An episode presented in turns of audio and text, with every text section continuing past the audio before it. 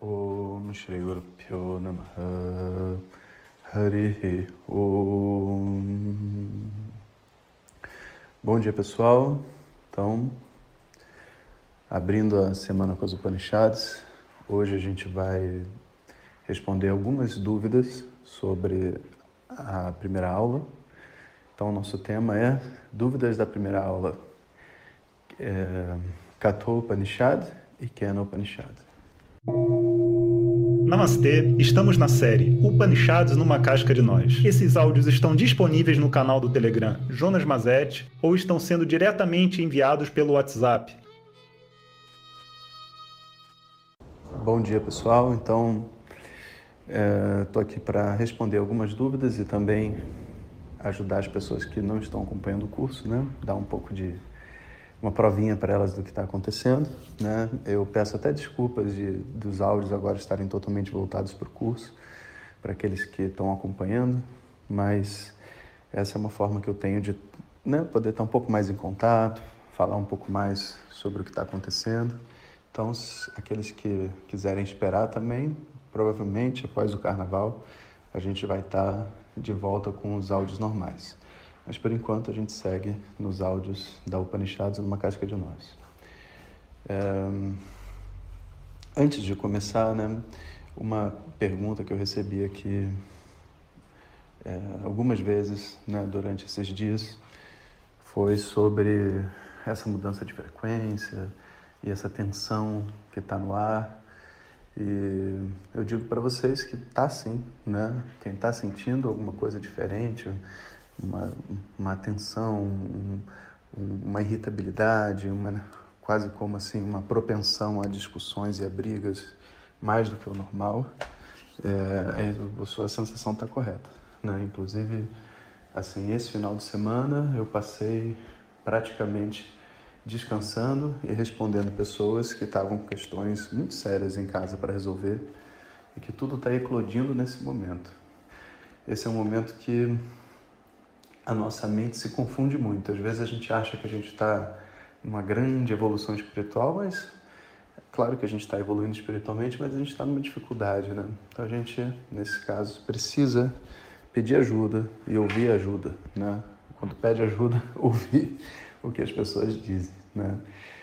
E vocês vão ouvir, né, amigos, familiares e outras pessoas que muitas vezes querem conversar, né, e elas estão pedindo ajuda. E a gente muitas vezes não sabe disso, a gente acha que a pessoa está, sei lá, só falando uma coisa interessante, mas ela está pedindo ajuda, né? Então, dentro das possibilidades de cada um, da forma como o coração de cada um permitir, a gente tem que distribuir essa energia, né? Então, primeira pergunta respondida. Segunda pergunta: Como que é possível o conhecimento do absoluto se o absoluto é algo que não pode ser objetificável, né?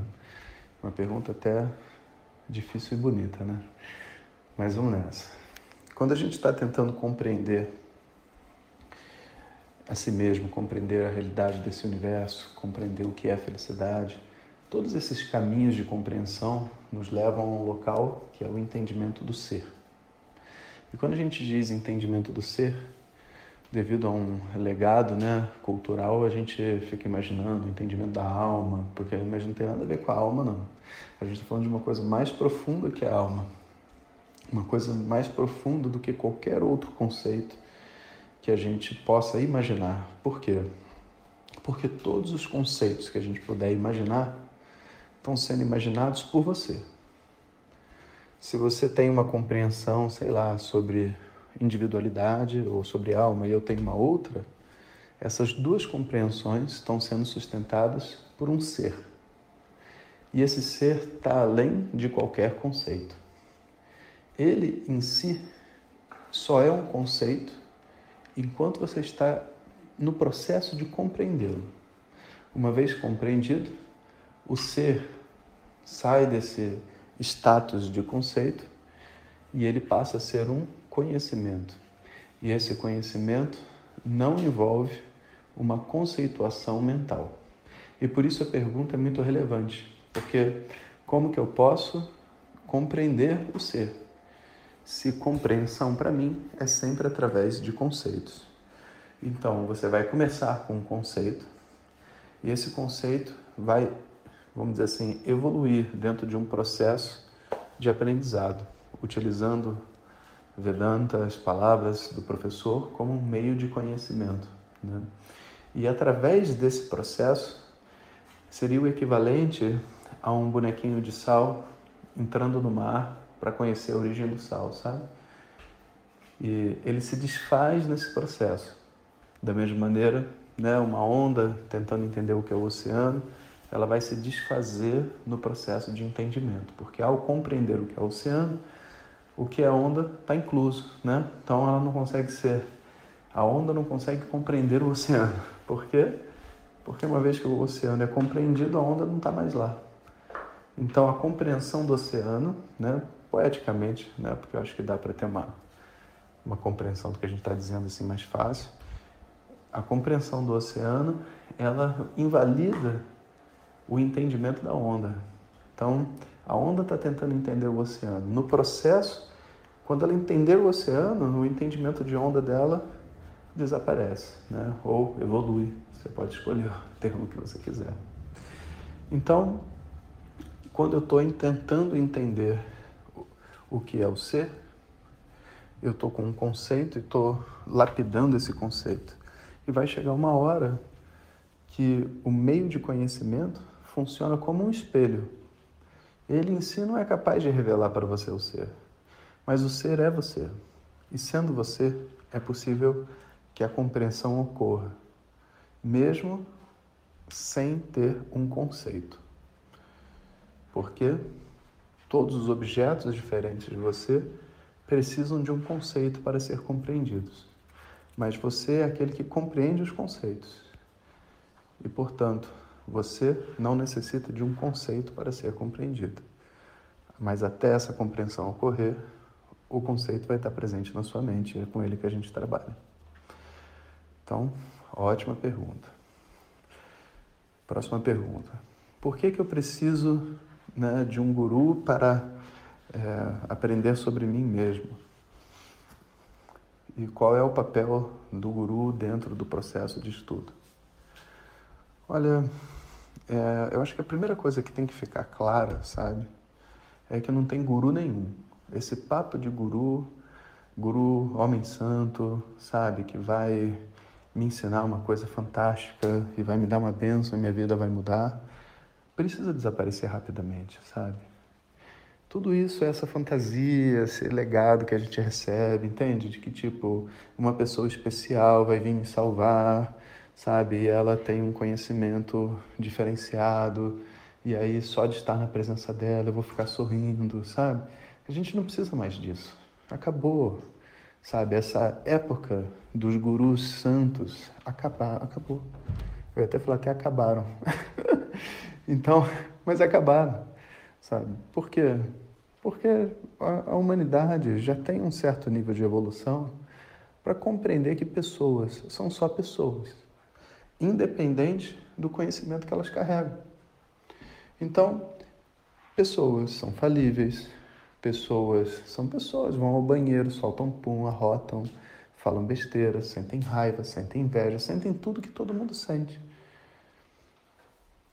Não existe essa pressão, sabe, de, de criar o estereótipo de uma pessoa perfeita e aí a partir dela você vai receber um conhecimento. Não. Esse conhecimento, ele viaja pelas pessoas comuns. Não vou nem dizer imperfeita. Porque se todo mundo é imperfeito, né? Então não tem ninguém imperfeito, é todo mundo perfeito. Ou seja, as pessoas comuns, as pessoas como nós. As pessoas que ensinam, elas são professores, são guias. Guias é um ótimo nome, porque um guia numa trilha, né? Ele caminha com você. Ele sobe a montanha com você e te mostra como subir a montanha. Ele não pode subir por você, quem vai ter que subir é você. O esforço é seu mas ele está ali do seu lado, dizendo por onde você vai. Ele nem é de verdade necessariamente seu amigo, mas pode até ser. Eu tenho vários amigos, inclusive, que estudam Vedanta e é uma relação com muito prazer, sabe? Mas a gente não pode confundir as coisas.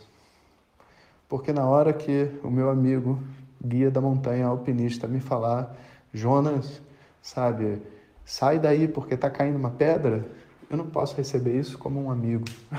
eu tenho que receber ele como um profissional daquilo que ele faz. Né?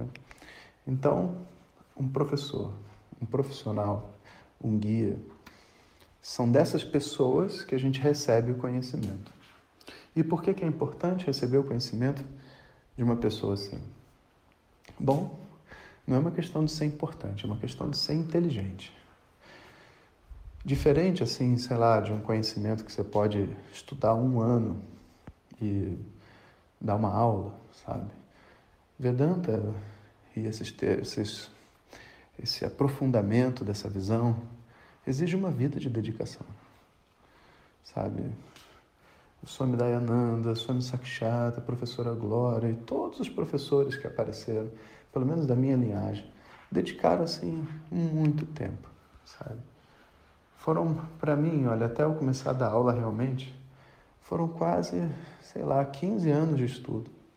Sendo que desses 15 anos, 4 anos e meio foi internado num ashram no sul da Índia, sabe? Para poder fazer o quê? Para poder viver as minhas sombras, os meus problemas. Jonas, você resolveu todos os seus problemas no ashram? Não resolvi. Estou resolvendo até hoje. Eu só resolvi o suficiente para poder ter um certo conhecimento. Um certo conhecimento. Que também se aprimora a cada vez que eu dou uma aula, a cada vez que eu converso com os meus professores. Né? E quando você vê um, um conhecimento dessa magnitude, sabe? A gente se torna humilde né? E fala assim, caramba, eu estou começando agora. O que, que eu vou fazer?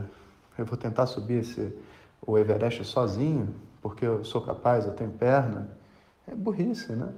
Eu vou, ou não, vou pegar um guia inexperiente, que está aprendendo junto comigo. Bom, melhor do que sozinho, mas cá entre nós. Né? Um guia inexperiente pode acabar te atrapalhando, né?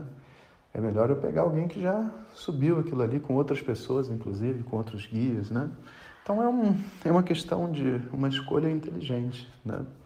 E o processo, do ponto de vista é, de entendimento, é bem difícil. A gente precisa realmente estar com a mente assim, muito afiada e atenta para conseguir entender o que tem para ser dito.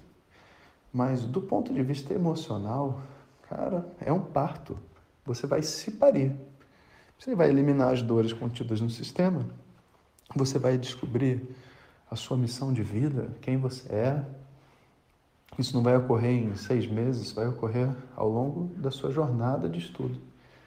E essas coisas todas difíceis vêm juntos com surtos emocionais, com, com tudo aquilo que o ser humano tem. Então, sabe, é bom ouvir os mais velhos, sabe? Essa é a, é a dica. Os Vedas dizem assim, que é, como é que é o verso mesmo? É, acho que é Guru. Aquele que tem o professor, sabe agora, Acharya Vanda, você, é, aquele que tem o professor já adquiriu o conhecimento. Não, não quer dizer que, que ele já adquiriu, né? Quer dizer que não tem erro, ele vai conseguir. Mesmo, vai levar o seu tempo, mas ele vai conseguir. Né? E aquela pessoa que não tem professor, né? Ele é um Buda, ele é um tolo. Por quê? Porque ele está perdendo o tempo dele com erros que o outro já teve, que ele não precisava perder. Né? Então é só uma questão de inteligência. Né? Vamos à próxima pergunta. Como que pode, na etiquetas, na Katoupanishad, ter todas essas qualidades sendo uma criança de apenas 8 anos de idade? Bom,